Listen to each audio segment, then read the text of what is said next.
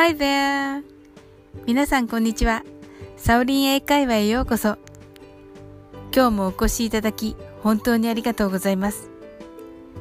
今日は12回目の放送です。この番組は、お好きなことをしながら、耳だけこちらに傾けていただく、聞くだけ英会話をコンセプトにお送りしています。ゆったりと、気軽な気持ちで楽しく聞いてくださいね。これまでに役立つ一言的なものをお伝えしてきましたが、今日は基本に書いてもっと簡単な英語をお伝えしたいと思います。簡単すぎて、どこの英会話チャンネルも扱っていないかもしれません。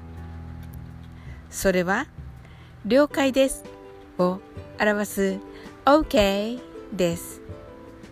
私がまた声を大にして言いたいのは、この OK の発音は OK であり、OK ではありません。表記も O と K ですよね。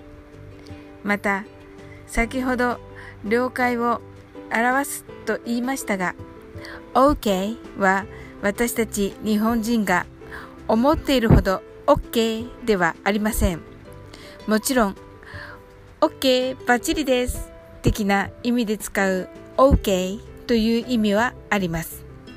しかし、この OK、実は言い方次第ではバッチリ良いという意味にはならなくなります。どちらかといえば、そうではないという意味で使うことがあるのです。例えば、あなたの会社に若い男性の新入社員が入ってきたとします。そして、ある飲み会で、あなたの友人があなたに、ねえ、新入社員の彼どう？と聞きます。若い男性の新入社員、残念ながら、いいのは顔とスタイルだけで、仕事を覚えるのも遅く、有能とは言えません。そんな時、あなたはこう言います。OK。これは彼は素晴らしいという意味ではなく、彼はまあまあよという意味になります。そしてどちらかというと、この OK はまあまあ良いのではなく、まあまあよりちょっとした悪くはないけど良くもないという意味になります。また、今私がとても興味のあるとあるコーヒースタンドの焼き芋味のドリンク。まだ飲んでいませんが、もしネイティブが飲んで、OK と言ったら、まあまあなんだな。そして、もしかしたらリピートはないんだろうな、と私なら考えます。言い方次第でポジティブにもネガティブにもなる OK。英語にはこういう裏表な表現がいくつかあります。時と場合によって使い分けます。もちろん今すぐできなくても大丈夫です。こんなものなんだなと思っていただけたら嬉しいです。それでは練習してみましょう。まずはポジティブな意味でバッチリですという気持ちを込めて言ってみましょう。OK! 次は珍しい飲み物を初めて飲んで微妙だった時 OK 次は珍しい飲み物が思ったよりまあまあいい味だった時 OK いかがでしたか？今日もお越しいただき本当にありがとうございました。この番組ではレターを募集しています。英語の素朴な疑問など、どしどしお送りください。あなたからのご参加をお待ちしています。どうぞよろしくお願いいたします。いいねやフォローしていただけると大変ありがたいです。それではまた次回の放送でお会いしましょう。See you!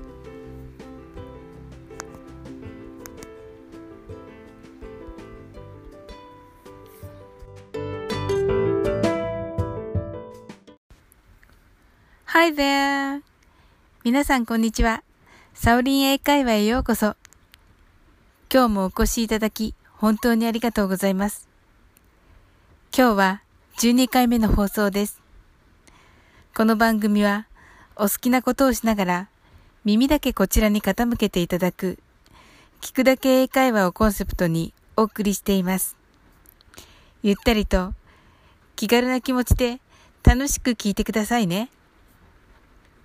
これまでに役立つ一言的なものをお伝えしてきましたが、今日は基本に帰ってもっと簡単な英語をお伝えしたいと思います。簡単すぎて、どこの英会話チャンネルも扱っていないかもしれません。それは、了解ですを表す OK です。私がまた声を大にして言いたいのは、この OK の発音は OK であり OK ではありません。表記も O と K ですよね。また、先ほど了解を表すと言いましたが、OK は私たち日本人が思っているほど OK ではありません。もちろん、OK バッチリです的な意味で使う OK という意味はあります。しかし、この OK、実は言い方次第では、バッチリ良いという意味にはならなくなります。どちらかといえば、そうではないという意味で使うことがあるのです。例えば、あなたの会社に若い男性の新入社員が入ってきたとします。そして、ある飲み会で、あなたの友人があなたに、ねえ、新入社員の彼、どう？と聞きます。若い男性の新入社員。残念ながら、いいのは顔とスタイルだけで、仕事を覚えるのも遅く、有能とは言えません。そんな時、あなたはこう言います。OK。これは、彼は素晴らしいという意味ではなく、彼はまあまあよという意味になります。そして、どちらかというと、この OK は、まあまあ良いのではなく、まあまあよりちょっとした、悪くはないけど、良くもないという意味になります。また、今私がとても興味のある、とあるコーヒースタンドの焼き芋味のドリンク、まだ飲んでいませんが、もしネイティブが飲んで、OK と言ったら、まあまあなんだな。そして、もしかしたらリピートはないんだろうな、と私なら考えます。言い方次第で、ポジティブにもネガティブにもなる OK。英語には、こういう裏表な表現がいくつかあります。時と場合によって使い分けます。もちろん、今すぐできなくても大丈夫です。こんなものなんだなと思っていただけたら嬉しいです。それでは練習してみましょう。まずはポジティブな意味でバッチリですという気持ちを込めて言ってみましょう。OK! 次は珍しい飲み物を初めて飲んで微妙だった時。OK 次は珍しい飲み物が思ったよりまあまあいい味だったとき OK いかがでしたか？今日もお越しいただき本当にありがとうございました。この番組ではレターを募集しています。英語の素朴な疑問などどしどしお送りください。あなたからのご参加をお待ちしています。どうぞよろしくお願いいたします。いいねやフォローしていただけると大変ありがたいです。それではまた次回の放送でお会いしましょう。See you!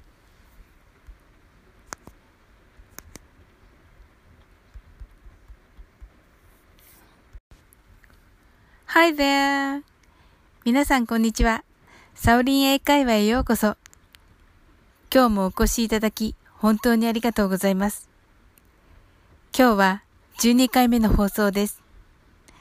この番組は、お好きなことをしながら、耳だけこちらに傾けていただく、聞くだけ英会話をコンセプトにお送りしています。ゆったりと、気軽な気持ちで楽しく聞いてくださいね。これまでに役立つ一言的なものをお伝えしてきましたが、今日は基本に帰ってもっと簡単な英語をお伝えしたいと思います。簡単すぎて、どこの英会話チャンネルも扱っていないかもしれません。それは、了解ですを表す OK です。私がまた声を大にして言いたいのは、この OK の発音は OK であり、OK ではありません。表記も O と K ですよね。また、先ほど了解を表すと言いましたが、OK は私たち日本人が思っているほど OK ではありません。もちろん、OK バッチリです的な意味で使う OK という意味はあります。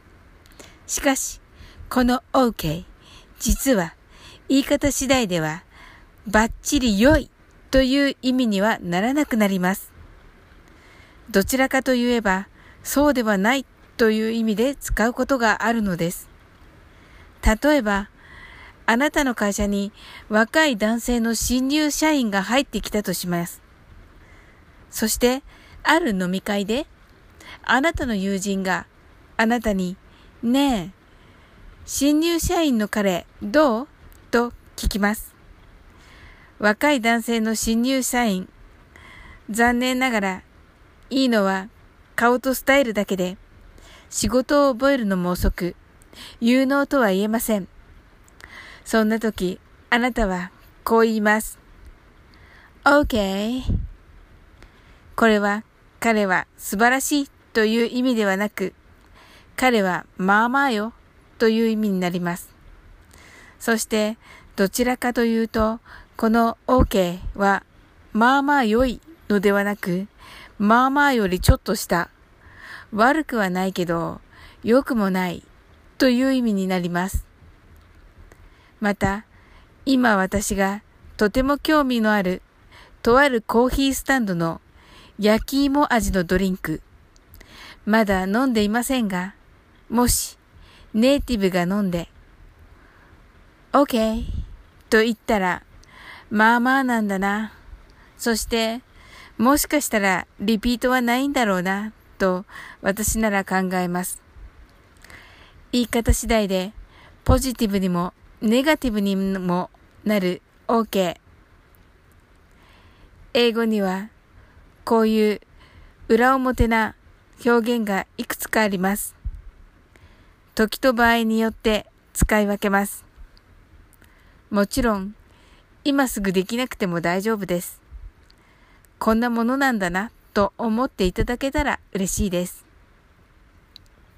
それでは練習してみましょう。まずはポジティブな意味でバッチリですという気持ちを込めて言ってみましょう。OK!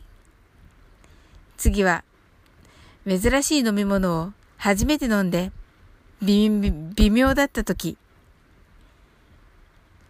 OK!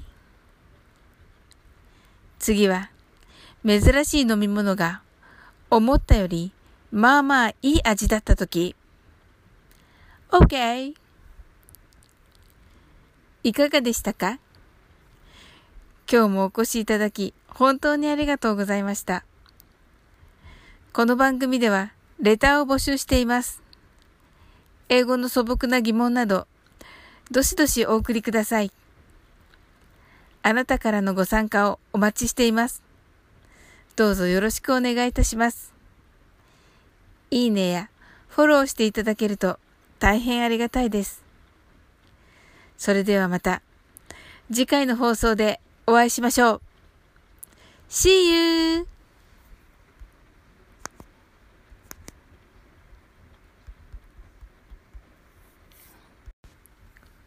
Hi there! 皆さんこんにちは。サオリン英会話へようこそ。今日もお越しいただき、本当にありがとうございます。今日は12回目の放送です。